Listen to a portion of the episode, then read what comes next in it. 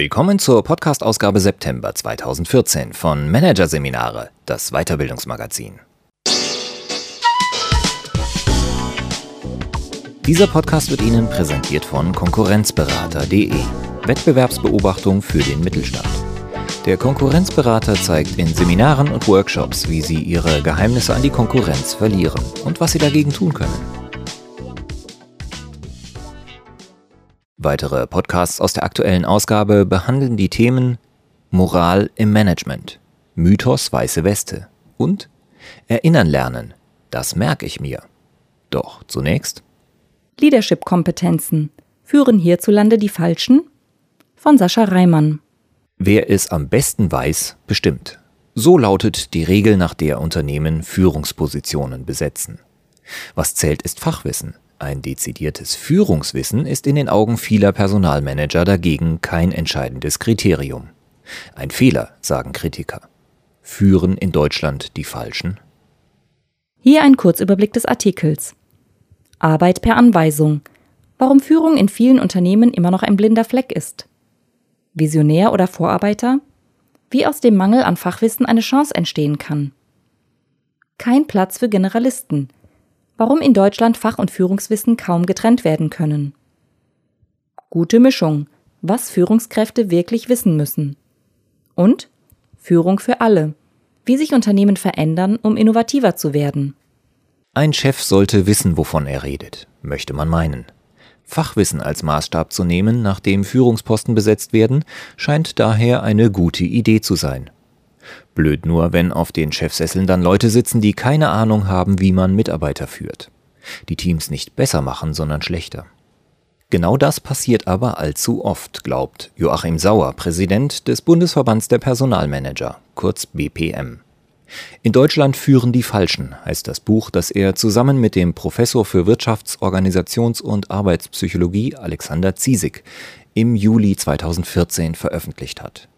Darin prangert er die mangelnde Professionalität von Führung in deutschen Unternehmen an. Wir bringen Leute nach vorne, die fachlich top sind. Wenn es um Menschen geht, hilft Fachwissen aber nicht weiter, so sauer. Die Führung von Mitarbeitern liegt in den Händen von Ingenieuren und Zahlenkennern, von Leuten, die Softwarearchitekturen, Marktanalysen oder Verhandlungstaktiken beherrschen, aber nicht den Umgang mit sensiblen Wissensarbeitern, mit Teamdynamiken oder belastenden Veränderungsprozessen. Auf solches explizites Führungswissen wird bei der Besetzung von Leitungspositionen kaum geschaut, beobachtet Sauer. Er glaubt, Unternehmen setzen damit auf das falsche Kriterium. Ein Grund für diese Einseitigkeit ist, dass sich Führungskompetenz nicht so leicht erfassen lässt wie Fachkenntnisse. Führung als eigenständiger Kompetenzbereich ist für Unternehmen oft noch ein blinder Fleck. In vielen Unternehmen wird überhaupt nicht geführt, nur Arbeit koordiniert, urteilt Ruth Seliger, Geschäftsführerin der Unternehmensberatung Train Consulting. Dass das Führen von Menschen ihre eigentliche Aufgabe ist, ist auch bei den Managern selbst noch nicht angekommen, so die Beraterin. Weiche Faktoren wie Wertschätzung, Einfühlungsvermögen oder Motivation gelten vielen als nebensächlicher Psychokram. Diese Konzentration aufs Fachliche schadet nicht nur den unprofessionell geführten, sondern auch den Unternehmen selbst, glaubt BPM-Präsident Sauer. Denn Fachchefs, die zu wenig über Menschenführung wissen, holen nicht das Optimum aus ihren Leuten heraus. Sie bremsen sie sogar, weil sie dazu neigen, sich ins Operative einzumischen und Mikromanagement zu betreiben. Solche Führungskräfte geben an einer Ampel vor, nur bei Grün zu gehen, umschreibt Sauer das Problem eines direktiven Führungsstils. Von sich aus würden die Mitarbeiter jedoch vielleicht durch die Kanalisation gehen und wären damit schneller. Ein kreatives Potenzial, das Mikromanager abwürgen. Ideen werden vergeudet, die bevormundeten Mitarbeiter werden demoralisiert, im schlimmsten Fall sogar krank gemacht, wenn Führungskräfte nicht führen können, so sauer. Aber was ist die Alternative? Die naheliegende Lösung wäre, Führungsposten nicht nach Fachwissen, sondern nach Leadership-Kompetenzen zu besetzen. Auch wenn das mitunter bedeutet, dass die Vorgesetzten in der Sache weniger wissen als ihre Mitarbeiter. Was abwegig klingt, würde dem Faktor Führung zu neuer Geltung verhelfen, glaubt Seliger. Für Unternehmen könnte das eine unglaubliche Chance sein. Denn so ein Chef wäre nicht versucht, Vorgaben zu machen, Mikromanagement zu betreiben oder Entscheidungen ex cathedra zu verkünden. Er wäre regelrecht gezwungen, zuzuhören, zu moderieren, die Ideen der Mitarbeiter aufzugreifen, sie nach ihren Bedürfnissen zu fragen. Alles Attribute, die man modernen Führungskräften zuschreibt und die geeignet wären, Teams zu Teilhabern zu machen. Tatsächlich haben aktuelle Vorstellungen, was Leadership leisten muss, auffallend wenig mit Fachwissen zu tun. Führungskräfte müssen in erster Linie die Rahmenbedingungen schaffen, damit Mitarbeiter eine gute Arbeit leisten können, erklärt Seliger, die Führung als eine Art Energiemanagement beschreibt. Führen hat demnach weniger mit Anweisungen zu tun, als mit dem Ermöglichen, mit dem Freisetzen von Potenzial. Gute Führungskräfte müssen strategisch denken, Visionen entwickeln und sie auch kommunizieren können, sagt Simon Beck, Geschäftsführer der Akademie für Führungskräfte, einem der größten Anbieter für Weiterbildungen in Sachen Leadership. Sie müssen außerdem ihre Leute verstehen und Teams entwickeln können. Führung ist eine soziale Beziehung zwischen der Führungskraft und der Gruppe. Um diese souverän zu gestalten, muss die Führungskraft auch viel über sich selbst wissen, so Beck. Hans Schliepert, Geschäftsführer der auf Besetzung von Führungspositionen spezialisierten Personalberatung Rochus Mummert, sieht den Kern von Leadership vor allem darin, Mitarbeiter dazu zu bringen, zusammen ein Ziel zu verfolgen, eigene Ideen einzubringen, die sprichwörtliche Extrameile zu gehen. Und der Führungsexperte Alexander Groth nennt in seinem Buch Der Chef, den ich niemals vergessen werde, das im September 2014 erscheint, drei Merkmale guter Führung. Erstens eine Vorstellung davon, auf was für eine Art Unternehmen man hinarbeiten möchte. Zweitens die Fähigkeit, die Energien der Mitarbeiter auf diese Vorstellung auszurichten. Und drittens diese Energie auf Dauer zu mehren. Nicht umsonst legen erfolgreiche Firmen wie Google oder GE extrem viel Wert auf den Faktor Leadership, sagt Groth. Denn nur so gelingt es, das Potenzial einer Organisation voll zu entfalten. Geht es nach diesen Vorstellungen, dürften Führungskräfte also bald in erster Linie Leadership-Spezialisten sein. Christian Scholz hingegen ist skeptisch. Der Professor für Organisation und Personalmanagement an der Universität des Saarlands sieht bislang keine Anzeichen, dass Personalmanager ein dezidiertes Leadership-Wissen höher schätzen oder überhaupt abfragen. Wenn überhaupt, dann suchen sie nach einer geborenen Führungskraft, so Scholz. Doch die Vorstellung von einem Universal Leader, der einfach führen kann, wo auch immer man ihn hinstellt, hat nichts mit einem lern- oder überprüfbaren Führungswissen zu tun und ist in Scholz Augen ohnehin unhaltbar. Das ist nur eine Ausrede für Chefs, die sich nicht die Mühe machen wollen, in die Details zu gehen. Der Grund für die Führungsdefizite in deutschen Firmen liegt aus Sicht des Wissenschaftlers am Mangel an formalen Kriterien für die Besetzung von Führungspositionen. Eine Überbewertung des Fachlichen sei hingegen nicht das Problem. Fachwissen spielt sogar eher noch eine zu geringe Rolle, so Scholz. Führung sei zu branchenspezifisch, als dass sie von reinen Führungsspezialisten übernommen werden könnte. Von der Idee, Fach- und Führungskarrieren zu trennen, hält der Personalmanagement-Professor daher nichts. Anders als im Ausland ist eine Leadership-Karriere ohne Fachbezug in Deutschland ohnehin nur selten möglich. In den USA, Großbritannien oder Frankreich kommt es öfter vor, dass zum Beispiel ein Marketingmanager ins Controlling wechselt, erklärt Schliepert von der international tätigen Personalberatung Rochus Mummert. Allerdings sind die Wirtschaftsstrukturen auch nicht vergleichbar. In diesen Ländern gibt es mehr Großkonzerne als in Deutschland. Und damit mehr Managementposten, die sich für Generalisten eignen, so Schliepert. Auch in Deutschland gibt es in großen Unternehmen die Möglichkeit für Führungskräfte, die Fachgebiete zu wechseln. Ein prominenter Fall ist Christoph Franz, der im April 2014 von der Lufthansa ins Pharmaunternehmen Roche wechselte. Auch der als sehr kommunikativ geltende CEO von Pro7 Sat1, Thomas Ebeling, der den Medienkonzern aus der Krise führte, stammt ursprünglich aus der Pharmabranche. Sogar Siemens als ingenieursgeprägtes Unternehmen eigentlich prädestiniert für einen Techniker an der Spitze, hatte mit Peter Löscher zwischenzeitlich einen fachfremden CEO. Doch das ist die Ausnahme. Beim Mittelständler, der die deutsche Wirtschaft prägt, sind reine Führungskarrieren kaum denkbar. Vor allem für die hochspezialisierten Hidden Champions ist Know-how unerlässlich und Grundlage ihrer Marktführerschaft, sagt Klaus Becker, Geschäftsführer einer auf diese Zielgruppe spezialisierten Personalberatung.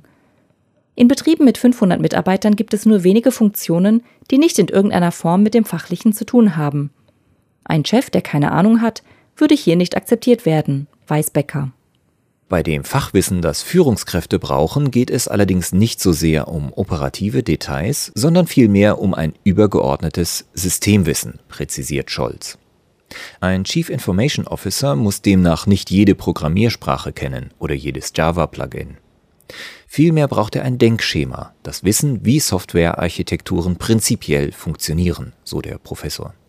Im Personalmanagement müssen Führungskräfte nicht über jedes Gesetz und jede Arbeitszeitmodellrechnung im Bilde sein. Dafür aber wissen, wie man in dynamischen Umgebungen die richtigen Leute an die richtigen Stellen bekommt. Der Führungskräfteentwickler Simon Beck spricht von Prozesswissen, das Führungskräfte brauchen, um Ereignisse und Anforderungen zu sortieren, zu priorisieren und in Handlungsschritte umzusetzen. So etwas erfordert Erfahrung. Das kann man nicht im Netz nachlesen, so der Weiterbildner. Ab einem gewissen Level sei dieses Wissen zwar auf andere Bereiche übertragbar, aber es bleibe ein branchenspezifischer Rest. Trotzdem wird Führungswissen auch bei den mittelständischen Unternehmen und technisch getriebenen Hidden Champions immer wichtiger, beobachtet Personalberater Becker. Ihre globale Konkurrenz wird schneller. Um vorne zu bleiben, müssen sie innovativer sein. Und dazu brauchen sie Führungskräfte, die ihre Mitarbeiter teilhaben lassen, mitnehmen und inspirieren, so der Mittelstandsexperte. In den Unternehmen ist angekommen, dass man weniger auf Direktiven und mehr auf Kooperation setzen muss. Nicht zuletzt mit Blick auf die kommenden Arbeitnehmergenerationen, die höhere Ansprüche stellen, was Arbeitszufriedenheit angeht, und die Möglichkeit, eigene Ideen umzusetzen. Die Antwort auf die Frage, ob Chefs Fach- oder Führungswissen brauchen, um gute Führung zu garantieren, lautet also beides, wobei sich der Akzent zunehmend in Richtung Leadership verschiebt. Ein Drittel Fach, zwei Drittel Führung. Für Florian Grohlmann, Geschäftsführer der Initio Organisationsberatung, ist das die ideale Mischung. Dem Berater zufolge sollten Führungskräfte fachlich mindestens so gut sein, dass sie die richtigen Leute an die richtigen Positionen setzen können. Wobei gilt, je kleiner der Betrieb, desto wichtiger das Inhaltliche. Und je höher in der Hierarchie, desto mehr zählt Führungswissen. Ein Teamleiter muss wirklich etwas von der Sache verstehen. Ein Abteilungs- oder Bereichsleiter muss wissen, wie man Menschen und Organisationen voranbringt, so der Organisationsberater. Auch auf die Branche kommt es an. Im öffentlichen Dienst, im Handwerk und in ingenieursgetriebenen Unternehmen ist Fachwissen wichtiger als in Banken und Beratungsunternehmen. In jedem Fall aber gilt, dass keiner der Wissensbereiche verzichtbar ist, so Grohlmann. Sonst steigt die Gefahr des Scheiterns. Dass Fach- und Führungswissen zusammenkommen müssen, gilt zunehmend auch für die Geführten. Beck glaubt, dass in Zukunft jeder Mitarbeiter in der Lage sein muss, zwischenzeitlich zu führen, weil sich starre Hierarchien zunehmend auflösen. Es wird mehr temporäre Führungskräfte geben, mehr Projektarbeit und durchlässigere Strukturen in Unternehmen, so der Führungskräfteentwickler. Auch die Leadership-Expertin Seliger glaubt, dass Unternehmen von der traditionellen Trennung zwischen Führungskräften und Geführten abweichen müssen, wenn sie das innovative Potenzial der Mitarbeiter voll nutzen wollen. Wer eine Idee hat, muss Führung übernehmen, um sie auch umzusetzen, vom Workshop bis zum Projekt, umreißt Seliger, wie neue Modelle einer Ad-Hoc-Führung aussehen könnten. Um das möglich zu machen, müssen Unternehmen Führungswissen nach unten tragen. Alle Ebenen sollten über Fähigkeiten in der Selbstführung, der Führung von Gruppen und der Lenkung von Organisationen verfügen, so die Beraterin. Eine von Führungswissen durchflutete Organisation setzt allerdings eine grundlegend andere Personalentwicklung voraus, als sie derzeit noch Standard ist, sagt Schliepert. Statt Theorieseminaren, in denen Führungsinstrumente gelehrt werden, müssen Persönlichkeitsentwicklung, Selbstreflexion und das lebensnahe Lernen durch Rollenmodelle, Patenschaften und Trainee-Programme in den Vordergrund rücken. Der Personalberater glaubt, dass HR angesichts der sich abzeichnenden Entwicklungen einen anderen Stellenwert im Unternehmen einnehmen muss, um Mitarbeiter optimal zu befähigen. Bis es soweit ist, werden sich die Personalabteilungen aber zunächst einmal professionalisieren müssen, sagt HR Professor Scholz. In Ihrem Fall heißt das, mehr Leute nach vorne bringen, die wirklich Ahnung von der Sache haben. Pikanterweise war das im Personalressort bisher häufig nicht das entscheidende Kriterium für Beförderungen.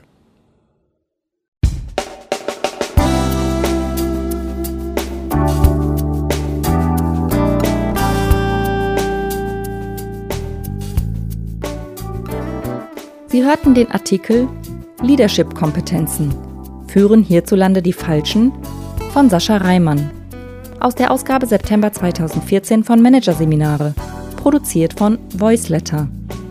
Weitere Podcasts aus der aktuellen Ausgabe behandeln die Themen Moral im Management, Mythos weiße Weste und Erinnern lernen. Das merke ich mir. Weitere interessante Inhalte finden Sie auf der Homepage unter managerseminare.de und im Newsblog unter managerseminare.de/blog.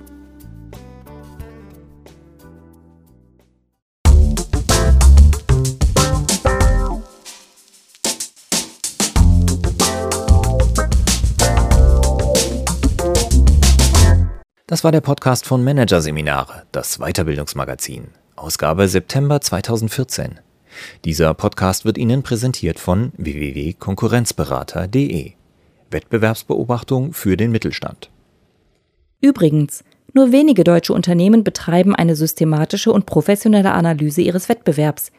Wie Sie sich mit Competitive Intelligence einen Vorsprung im Wettbewerb sichern, erfahren Sie unter www.konkurrenzberater.de.